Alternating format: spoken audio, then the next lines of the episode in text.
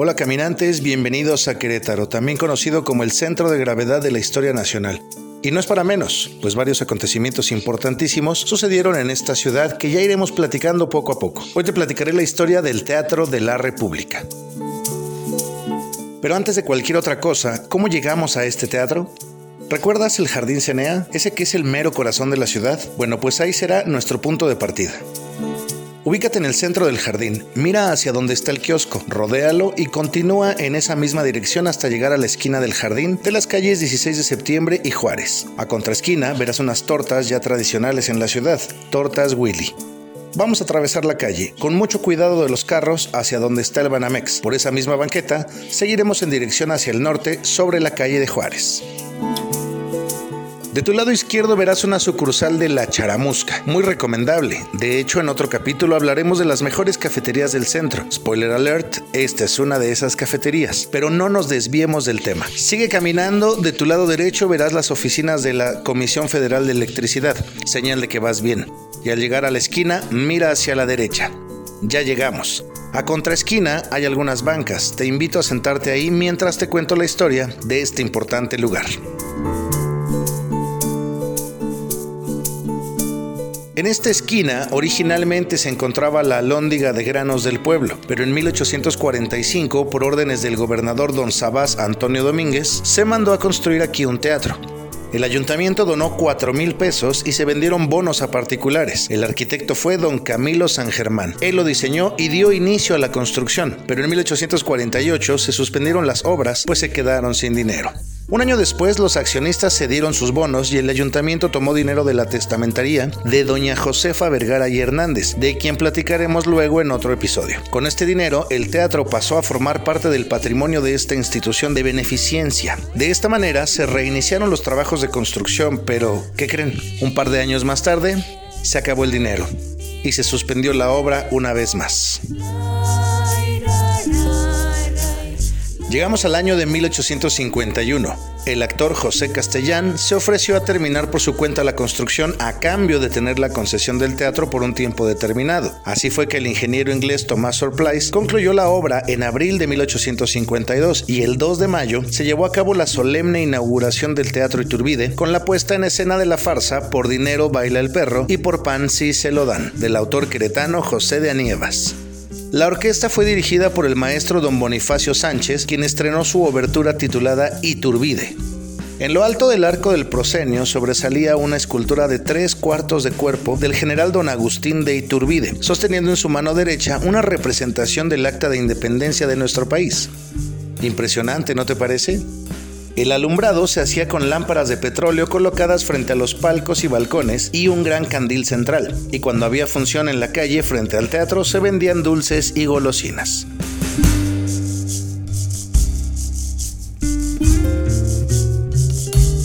La fachada del teatro trunca la esquina natural de las antiguas calles de la Alhóndiga y la primera de San Antonio, hoy en día Juárez y Ángela Peralta respectivamente. Se puede acceder al teatro por tres grandes puertas al frente y dos en cada costado.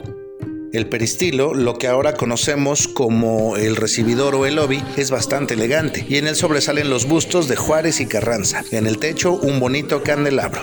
Los tres arcos que quedan frente a la puerta principal llevan al patio y plateas. A la derecha queda la escalera que lleva a los palcos primeros y a la izquierda la de los palcos segundos. La subida a la galería se encuentra sobre la calle de la Alhóndiga, hoy en día la calle de Juárez. La entrada independiente al foro se encuentra sobre la antigua calle primera de San Antonio, hoy la calle de Ángela Peralta.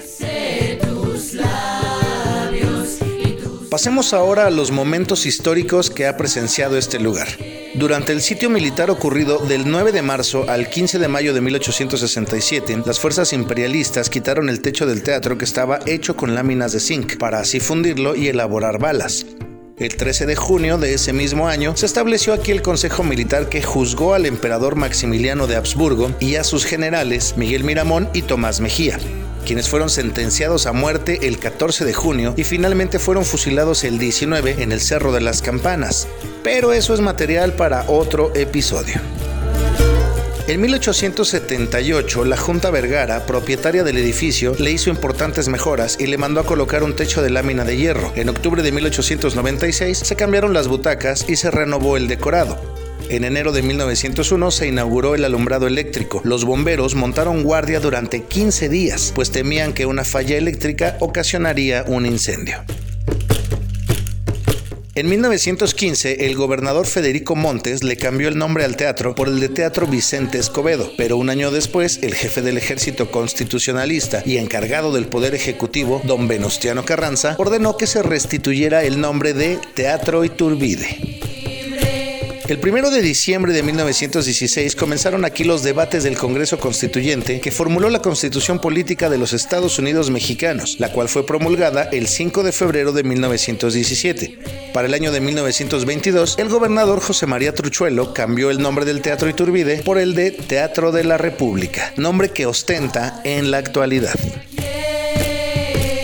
En marzo de 1929 fue el escenario de la Convención Nacional Revolucionaria que postuló para presidente de la República al ingeniero Pascual Ortiz Rubio. Seguramente se están preguntando quién es este presidente. Todos los presidentes por algún detalle son famosos. Este es famoso porque es el último presidente que ha renunciado al cargo. De paso se creó el Partido Nacional Revolucionario que hoy en día se le conoce como el Partido Revolucional Institucional. Pero no hablaremos tanto de política, así es que no te alarmes y seguimos con nuestro contenido. En diciembre de 1974, el gobernador Antonio Calzada Urquiza ordenó la demolición de las tres contraesquinas del teatro para abrir espacios de 25 metros cuadrados y así dar realce al edificio histórico.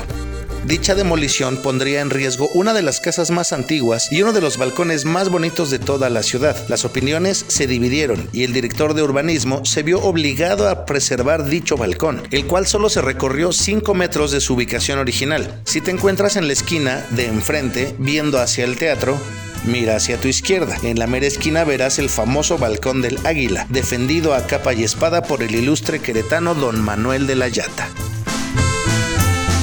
Sin embargo, como ya te diste cuenta caminante, sí se demolieron las tres esquinas, a pesar de las protestas que llegaron hasta el gobierno federal por medio de cartas en las que de manera respetuosa pero enérgicamente se protestó por la destrucción de un valioso patrimonio. A estas cartas se fueron sumando el Instituto Nacional de Antropología e Historia, así como arquitectos, pintores, prestigiados académicos en artes, historia y filosofía, la Universidad Nacional Autónoma de México, el Colegio de México y el Comité Internacional de Historia y Arte. En dicha se pedía que la ciudad de Querétaro fuera declarada zona histórica y monumental para de esta manera evitar más demoliciones y logrando finalmente dicho decreto el 30 de marzo pero de 1981.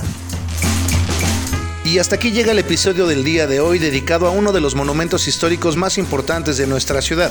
Si aprendiste algo nuevo o simplemente te gustó nuestro contenido y quieres hacernos un donativo, de antemano se te agradece. Te explico, pues hay varias maneras de colaborar con nosotros. La primera es escribirnos para mandarte los datos para una transferencia electrónica. Puedes depositarnos tu donativo en cualquier tienda OXO o desde tu aplicación bancaria. La segunda es entrando a nuestra página de Patreon, donde podrás suscribirte como patrocinador de este proyecto. Tú eliges en qué nivel de patrocinador quieres suscribirte. Dichos niveles te darán acceso a contenido y material exclusivo. Si nos estás viendo en YouTube o Instagram, dejaré en la descripción el link a nuestra página de Patreon. Si solo estás escuchando el contenido, síguenos en nuestras redes sociales, Facebook e Instagram, dale like, déjanos tus comentarios y sobre todo comparte el contenido. De esa manera también estás ayudando a que crezca esta comunidad. Nos vemos o escuchamos en el próximo episodio y no olvides que caminantes somos y en Querétaro andamos.